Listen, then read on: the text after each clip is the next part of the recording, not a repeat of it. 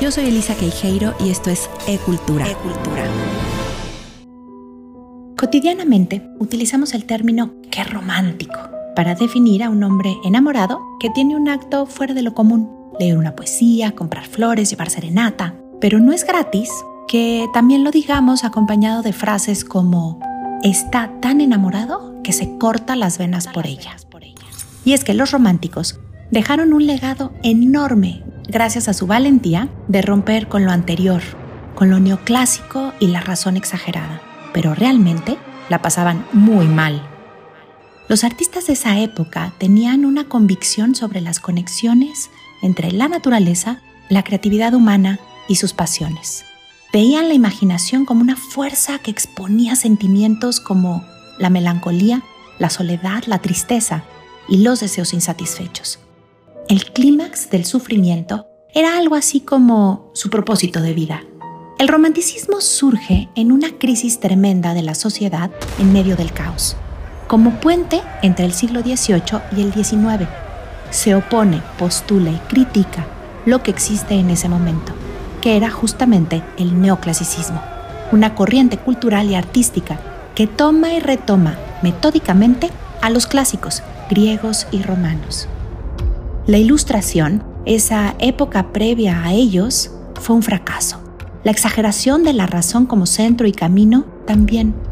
El famoso pienso, luego existo de Descartes no le significaba nada. El mundo estaba en un profundo abismo social después de la Revolución Francesa de 1789. Todo era terror y decepción. Había hambre, guerra y enfermedades. La libertad, igualdad y fraternidad que postulaba la Revolución Francesa parecía no caber por el costo de vidas que tomaba y los cambios de postura constantes de Napoleón. Tenía que haber otra forma, tenía que existir un mundo mejor, pero no desde una visión positivista, sino desde la conciencia de todas sus pérdidas. Si centrarse en el hombre, como fue el Renacimiento, y en la razón, como en la Ilustración, no fue una solución, quedaba un solo camino, los sentimientos, sentir al máximo como proceso creativo.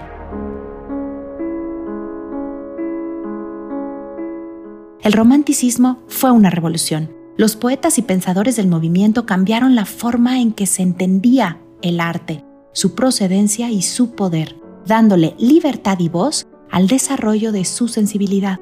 Con el espíritu revolucionario de la época, sustentaron ideas radicales y pusieron en primer plano la subjetividad. Los que comienzan, los primeros que se lanzan al vacío fueron los pensadores alemanes, Wilhelm y Friedrich Schlegel, poetas como Novalis y Holderlin, junto con teólogos y filósofos como Schleiermacher o Fichte. Juntos formarían el llamado Círculo de Jena y darían pie al movimiento Sturm und Drang, que se traduce literal tormenta e ímpetu, caracterizado por manifestar sin cordura el desbordamiento de las pasiones. Alemania estaba en formación como nación y ellos consideraban que podían civilizar al mundo si encontraban una nueva forma totalmente innovadora de las cosas. Lo primero que proponen es la subjetividad cada quien puede pensar como quiera. Esto nos parece hoy normal, pero antes el pensamiento, arte o cualquier expresión artística del ser humano era por escuelas o academias, todos siguiendo a una misma cabeza. Otra de las grandes y más populares propuestas de los románticos fue regresar a la naturaleza, verla como puente entre el hombre y la divinidad. Para ellos Dios está en todo en la razón, en la persona amada, en los astros de la noche y en la muerte misma. Es el retorno a la naturaleza, pero no de una forma bonita y armoniosa como hoy nosotros lo pensamos y conocemos, sino que era regresar a ella con tremenda fuerza, con el conocimiento de que su fiereza natural podía destruirlos. En los versos de poetas como Shelley y Lord Byron, la naturaleza funciona como un reflejo de los intensos sentimientos del enamorado. Cito, mas tu luz el relámpago oscurece.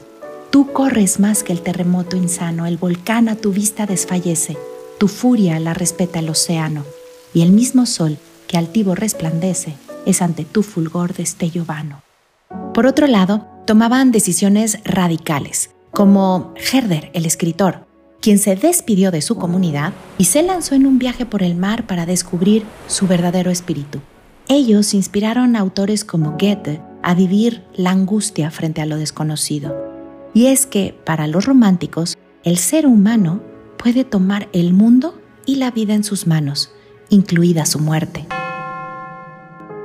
Vamos a ver, por ejemplo, lo que pasó con la novela más conocida de Goethe, que dio pie a lo que hoy se conoce en sociología y psicología como el efecto Werder.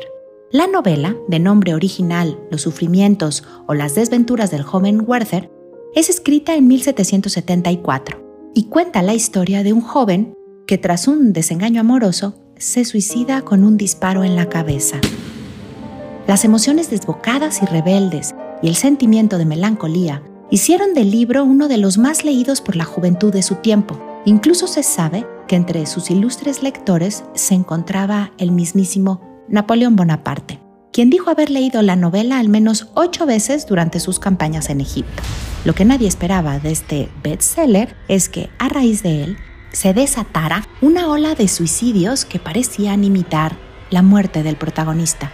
De hecho, las autoridades de Italia, Alemania y Dinamarca prohibieron la obra justamente por esa razón.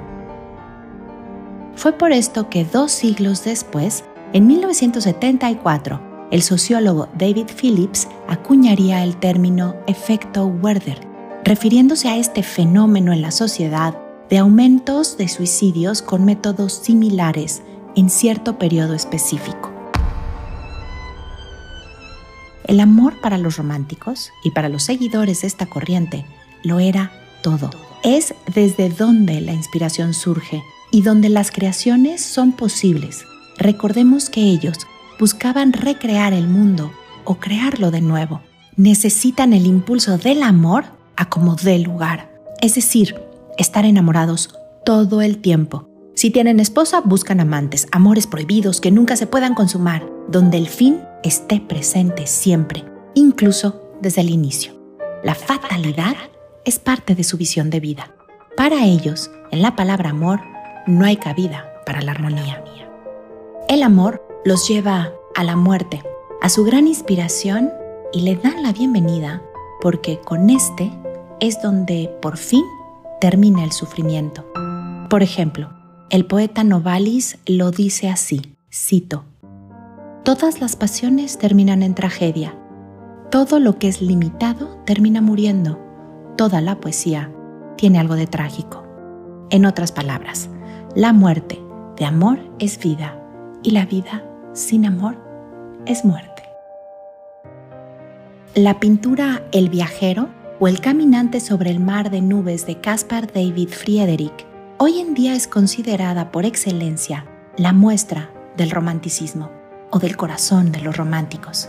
En ella se puede observar a un hombre de espaldas, solo, está de frente a la imponente naturaleza. Las montañas y el cielo se juntan, parecerían no tener fin mira al vacío, le da vuelta a todo lo previo y solo ve el infinito que está ante sus ojos.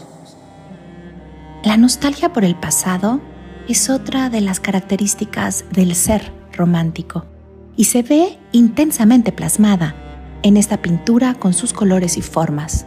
Pero por ejemplo, al analizar la vida y lo que sentían estos románticos, podemos comprender sus manifestaciones. En el caso de Friedrich, por ejemplo, a los 7 años muere su madre. A los 11 perdió por enfermedad a sus hermanas Elizabeth y María. Y por si fuera poco, a los 13 su hermano mayor se cae y se ahoga en un lago congelado. Él es testigo de todo. Desde ese lugar de pérdida va haciendo sus creaciones y como artista en su época tuvo muchísimo éxito. En sus pinturas plasma que la libertad es la esencia de este sufrimiento y sin libertad no hay vida. ¿O para qué tener vida si no se puede ser libre? Si no se puede ser libre. Así comprendemos a los románticos, y más en esta época donde la nostalgia de pronto se adueña de nuestro corazón, donde volteamos al pasado añorándolo y nos plantamos en el presente buscando una nueva solución. Los románticos encontraron en las emociones, en el amor, en el sentimiento exacerbado una solución para crear. Somos ahora nosotros, los humanos de este tiempo, los responsables de encontrar nuevas formas de sentido, nuevas formas de ser y de crear, porque sabemos que transitamos de una, época, a la otra. Y sin lugar a dudas, de todo lo vivido antes, tenemos mucho que aprender. Y en el caso del amor, ¿por qué no sumarle conciencia, novedad y gozo? Yo soy Elisa Queijeiro y esto fue Arte con Placer y Cultura con Sentido.